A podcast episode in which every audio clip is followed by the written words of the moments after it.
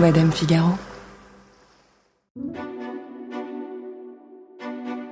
On aurait pu les oublier, comme on a oublié la majorité des boys bands et girls bands de l'époque. Oublier ce pourquoi on les a aimés, à savoir la pop sucrailleuse des Spice Girls et les mèches blond platine du buteur anglais. Mais les Beckham sont restés. Ils se sont même réinventés au point qu'aujourd'hui on a du mal à imaginer qu'ils se sont un jour mariés assortis en total look violet. Si Victoria et David Beckham ont souvent pâti médiatiquement de leur milieu social d'origine, ils ont finalement brisé tous les plafonds de verre, au point même d'être devenus cool. Dans cette mini-série qui leur est consacrée, la journaliste Melissa Shemam revient sur l'histoire d'amour qui a traversé les deux dernières décennies sans jamais vraiment nous décevoir. Comment les Beckham sont-ils devenus un power couple à la hauteur des Brangelina ou des Bennifer Comment Victoria Beckham a-t-elle réussi à percer dans le monde très codé du prêt-à-porter, sachant d'où elle venait? Et au moment où tout semblait parfait, qu'est-ce qui a failli sonner le glas du célèbre couple anglais? Je suis Marion Galli-Ramuno, bienvenue dans Scandale. I'll always be a Spice Girl. I'll always be Posh Spice. Yeah. Everywhere that we went, we were we were followed by fans and paparazzi. No, just the cutest family because you always see all of you together. And you've been married how long now? Ten years. I don't believe it. David Beckham scores the goal to take England all the way to the World Cup final. What happens when you go out and do something athletic? She wears the heels. Dans quelques heures, David et Victoria Beckham seront mariés. Nous sommes le 4 juillet 1999 en Irlande, près de Dublin. Et pour le côté princier, ils ont choisi un château gothique datant du XVe siècle au milieu d'un domaine de 200 hectares. Le lieu a d'ailleurs accueilli la reine Victoria elle-même à plusieurs reprises. Et le couple ne lésine pas sur le thème royal. Alors qu'il s'apprête à rentrer dans l'église, la future Victoria Beckham porte une robe à nos yeux un peu too much. Bouffante, scintillante. Elle est dessinée par la fameuse couturière américaine Vera Wang. Elle arbore aussi une petite couronne dorée sur ses cheveux coupés courts. Autour de son cou, son énorme pendentif en forme de croix. Vous savez, celui que David lui a offert et qu'elle portait déjà lors de l'annonce de leur fiançailles.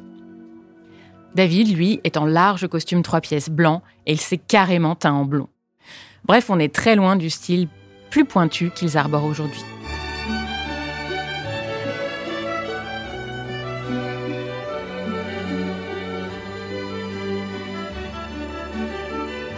Pour la cérémonie religieuse, ils ont voulu rester dans l'intimité. Seule une vingtaine d'invités sont présents triés sur le volet. Le soir, changement d'ambiance, fini le petit comité.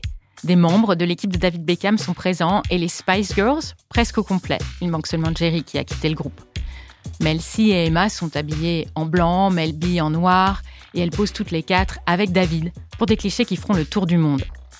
L'exclusivité de ces photos de mariage est en effet vendue à l'hebdomadaire People, OK Magazine, pas moins d'un demi-million de livres sterling, soit plus de 800 000 euros. On y voit la mariée se préparer, puis leur première danse, et Victoria exhibant sa bague à ses proches. La déco de la soirée est encore plus kitsch, avec des chaises en forme de trône à faire pâlir d'envie la famille royale et un gâteau tout droit sorti d'un dessin animé de Disney. Le couple réapparaît alors, et cette fois en tenue coordonnée violette, créée par le styliste Antonio Berardi. Victoria porte un bustier avec littéralement une gerbe de fleurs sur l'épaule et une jupe longue assortie largement fendue. David, un costume cintré, style footballeur dandy. Et même le petit Brooklyn, leur fils de trois mois, est habillé en violet, du bavoir jusqu'au chapeau de cow-boy. Sur toutes les photos, il est dans les bras de son père. La famille apparaît à la fois adorable et un peu ridicule. Tout ça nous fait un peu mal aux yeux. Mais pour la sociologue Shelley Cobb, à cette époque, ce couple incarne le canon de l'hétéronormativité triomphante. En étant à la fois des stars et des gens normaux, ils sont une sorte d'idéal auquel on peut aspirer. Et ce modèle peut faire envie, même si on n'a pas la même sexualité ni le même genre. Ces grands mariages, comme le mariage des Brangelina ou même le récent remariage de Jennifer Lopez et Ben Affleck, tout ce genre de choses crée des fantasmes autour de l'image qu'on se fait du romantisme. Pour Victoria, il s'agit d'un nouveau foyer, alors que les Spice Girls vivent une période de tension. Leur ancien manager ne cesse de faire fuiter des rumeurs de disputes, de compétition ou de rupture du groupe. Certes, elles ne se séparent pas encore officiellement, mais chacune commence une carrière solo. Et dans le cas de Victoria, c'est en septembre 2001 que sort son premier single, Not Such an Innocent Girl.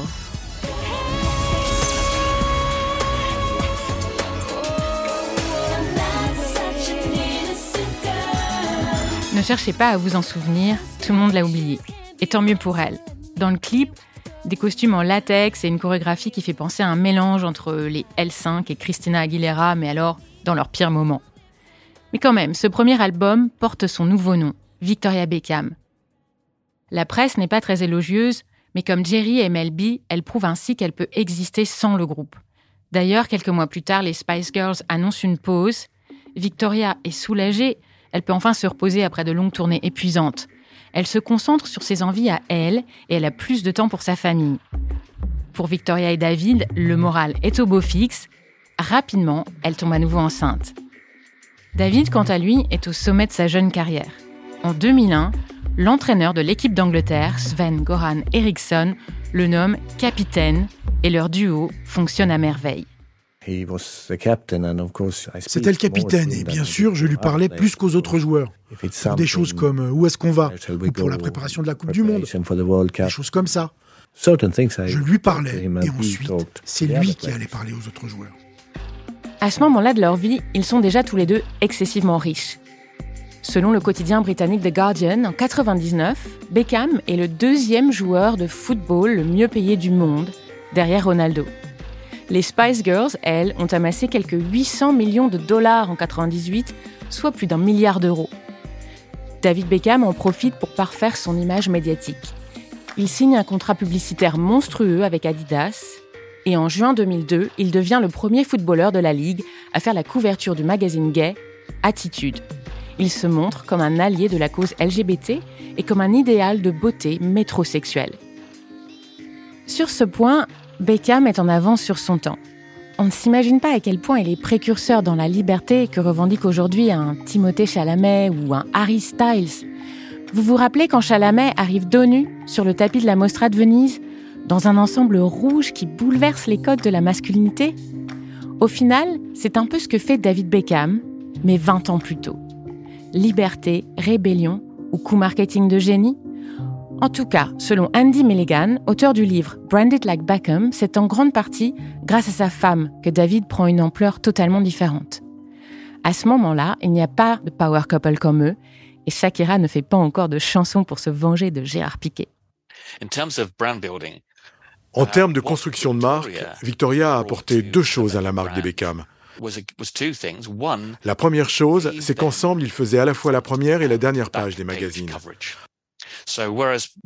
Alors qu'on retrouvait toujours David dans les dernières pages, comme on dit dans la presse, parce que c'était un footballeur. Il n'apparaissait qu'occasionnellement en couverture ou dans les pages du magazine. Uh, Victoria, elle, bien sûr, faisait la une parce qu'elle faisait partie de la pop culture, la culture populaire, et pour elle, c'était forcément la première page des tabloïds. Donc, quand ils se sont mis ensemble, ils ont formé quelque chose d'unique qui couvrait à la fois la première et la dernière page des journaux. Cela a été incroyable pour étendre leur influence. Le 1er septembre 2002, le couple annonce la naissance de leur deuxième fils, Roméo. Victoria a aussi un nouveau projet. Elle se lance dans la mode.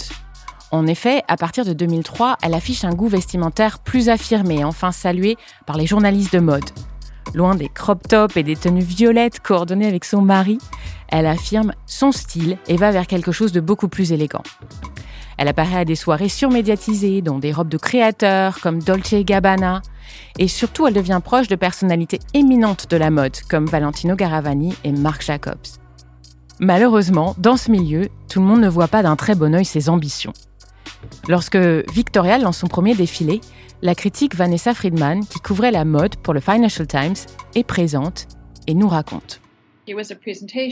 C'était un peu comme une présentation. Ce n'était pas un défilé. C'était assez surprenant. On était assis en cercle. Je ne sais pas combien on était, environ 20 ou 40 personnes. C'était tout petit. Et elle racontait pourquoi elle aimait chaque robe. C'était très intelligent. Vous savez, elle est drôle. En fait, Victoria est beaucoup plus intelligente et plus drôle que ce qu'on lui attribue en tant que Space Girl. Je pense qu'elle est très maline. Elle comprend comment elle est perçue et elle est capable d'utiliser cela de manière critique envers elle-même, ce qui lui est tout à fait profitable. La presse mode est loin d'être conquise au début. Victoria est jugée comme une parvenue sans talent, certains journalistes boudent même sa collection. Tout change lorsqu'elle se lance dans le prêt-à-porter en février 2009 à Los Angeles. Consécration ultime, le Vogue américain écrit que même si tout le monde s'attendait à un échec, ses robes sont si actuelles, si bien faites et en même temps si intemporelles qu'elles parlent d'elles-mêmes. Victoria Beckham est soulagée par cette réussite car la mode est sa passion depuis l'enfance. En 2014, elle est invitée à New York par la prestigieuse école de mode Parson elle raconte, émue, son premier souvenir de mode. Um, Mon premier souvenir mode remonte à quand j'étais enfant. Um, Lorsque ma mère avait cette coupe typique des années 80. Ma mère était fière d'être une femme et n'hésitait pas à le montrer. Elle prenait soin d'elle, elle faisait attention à ses cheveux, ses vêtements, son maquillage, ses chaussures, ses accessoires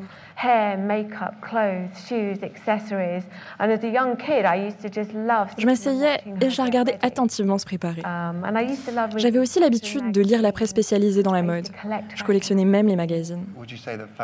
Mais vous, vous diriez que la mode était un milieu que vous vouliez vraiment, vraiment intégrer? Um, Oui, c'était vraiment un milieu que je voulais intégrer. La mode, c'est vraiment une passion pour moi. Um, c'est ce que j'aime faire, c'est ce que je dois faire. J'aime ce que je fais et je me dis pas je le fais parce que c'est mon travail. Je dis toujours que c'est un loisir qui a vraiment, vraiment bien tourné. Vanessa Friedman pense que plus que son talent, c'est son intelligence qui fait de la star une styliste à succès. S'il y a bien une chose à retenir à propos de Victoria, c'est qu'elle sait ce qu'une marque représente et quel rôle la marque doit jouer. Um, Elle a vite compris que le plus important dans le monde du business, c'est qu'une personne peut être une marque en soi. Donc dans un premier temps, elle s'est construite en tant que star de la pop. Et elle a ensuite appliqué ce modèle à tout un tas de domaines différents. Et c'est ça qui lui a permis de durer. Elle gère sa vie comme une entreprise. Elle utilise sa vie personnelle comme un moyen de construire l'identité de sa marque, mais aussi celle de David. Beaucoup de personnes refusent ce genre de pratique parce qu'elles trouvent ça intrusif. Mais elle, elle poste beaucoup de photos privées de sa famille et ça lui permet d'accroître son influence sur Instagram.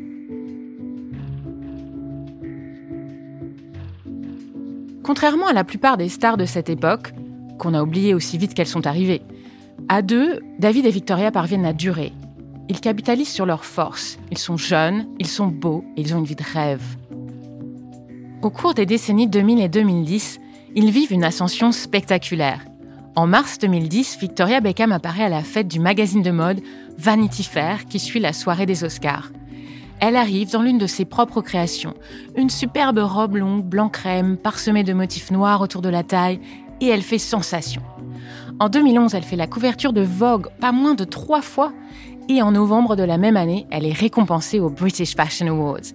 Elle est allée au-delà de ses propres espérances, au-delà de tout ce que l'on imaginait pour elle quand on l'a découverte avec les Spice Girls. Il ne faut pas oublier que David et Victoria Beckham viennent de milieux modestes. À leur début, ils sont même moqués pour leurs accents. Cette trajectoire fait d'eux ce qu'on appelle en sociologie des transfuges de classe. Lee Elliott Major, professeur en sociologie à l'université d'Exeter, a écrit un livre sur la mobilité sociale au Royaume-Uni et coécrit un article sur l'extraordinaire ascension de David Beckham. Pour lui, il représente un cas rare. Il est intéressant de noter que l'ascension des Beckham commence dans les années 90, à l'époque où le parti du New Labour parlait de la terre de la méritocratie. C'était le moment où on parlait beaucoup de la notion d'ascension sociale. Et pour être franc, leur réussite rentre en contradiction avec les études publiées qui montrent que l'ascension sociale n'était pas tant présente que cela au Royaume-Uni. David Beckham est né à Leytonstone, un ancien quartier ouvrier de l'Est de Londres, où sa mère est coiffeuse et son père, Ted, poseur de cuisine. Il est le deuxième d'une fratrie de trois, entourée par deux sœurs, Lynn et Joanne, la dernière, qui devient coiffeuse comme leur mère. Le père est obsessionnel du club de Manchester. Il rêve comme beaucoup de parents que son fils fasse carrière dans le football et il l'emmène à toutes les compétitions. Et David Beckham fait ainsi ses débuts au Manchester United en 1992 à l'âge de 17 ans. Pour Elliot Major, le couple qu'il forme avec Victoria, même s'il a réussi financièrement et médiatiquement, reste pour la classe bourgeoise un symbole d'une ascension sociale inachevée. L'autre chose que je dirais, et c'est absolument fascinant dans une perspective britannique, c'est que les Beckham ont réussi en termes financiers, mais pas forcément en termes de classe. En Grande-Bretagne, l'argent est une chose. La logique de classe incorpore cette notion, mais ne comprend pas seulement ça. Donc, ce qui est vraiment intéressant avec les Beckham, c'est que, bien sûr, en termes de revenus, on pourrait considérer qu'ils ont bénéficié de l'ascension sociale. David vient d'un milieu modeste et il est aujourd'hui multi-multimillionnaire. Mais je pense que ça dit quelque chose de très intéressant sur les classes sociales. Par exemple, je ne pense pas qu'il serait perçu comme venant des classes moyennes supérieures. En fait, pour ça, vous devez adopter une certaine manière de vivre qui ne dépend pas uniquement de l'argent. C'est intéressant de voir, par exemple, qu'il n'a pas été fait chevalier, ce qui est une sorte de marqueur de réussite en termes de classe.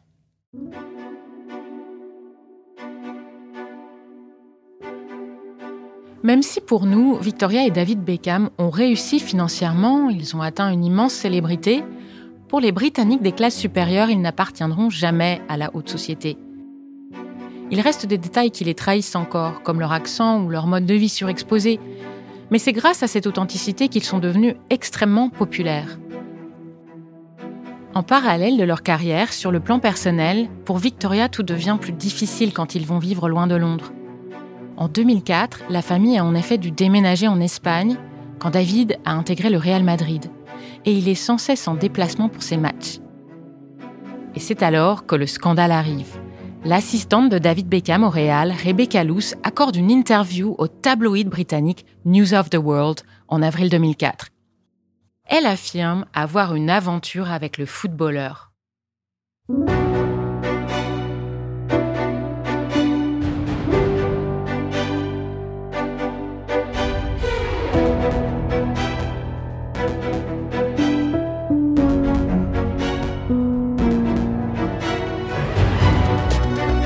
Venez d'écouter le deuxième épisode d'une mini-série de Scandale, un podcast de Madame Figaro consacré à l'histoire de David et Victoria Beckham, écrite par Melissa Shemam.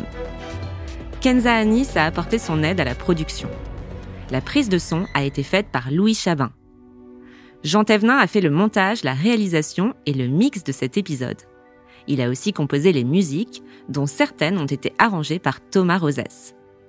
Lucille Rousseau-Garcia est la productrice de Scandale et Océane Sunny en est la responsable éditoriale. Dans le prochain épisode, on se penchera tout particulièrement sur la famille Beckham, sur le couple et leurs quatre enfants qui, malgré les projecteurs, les critiques et les rumeurs, ont toujours formé un véritable clan. Enfin, jusqu'à très récemment. Si vous aimez cette mini-série, n'hésitez pas à mettre des étoiles et des commentaires. Et puis abonnez-vous à Scandale, ça vous permet d'être sûr de ne pas rater le prochain épisode.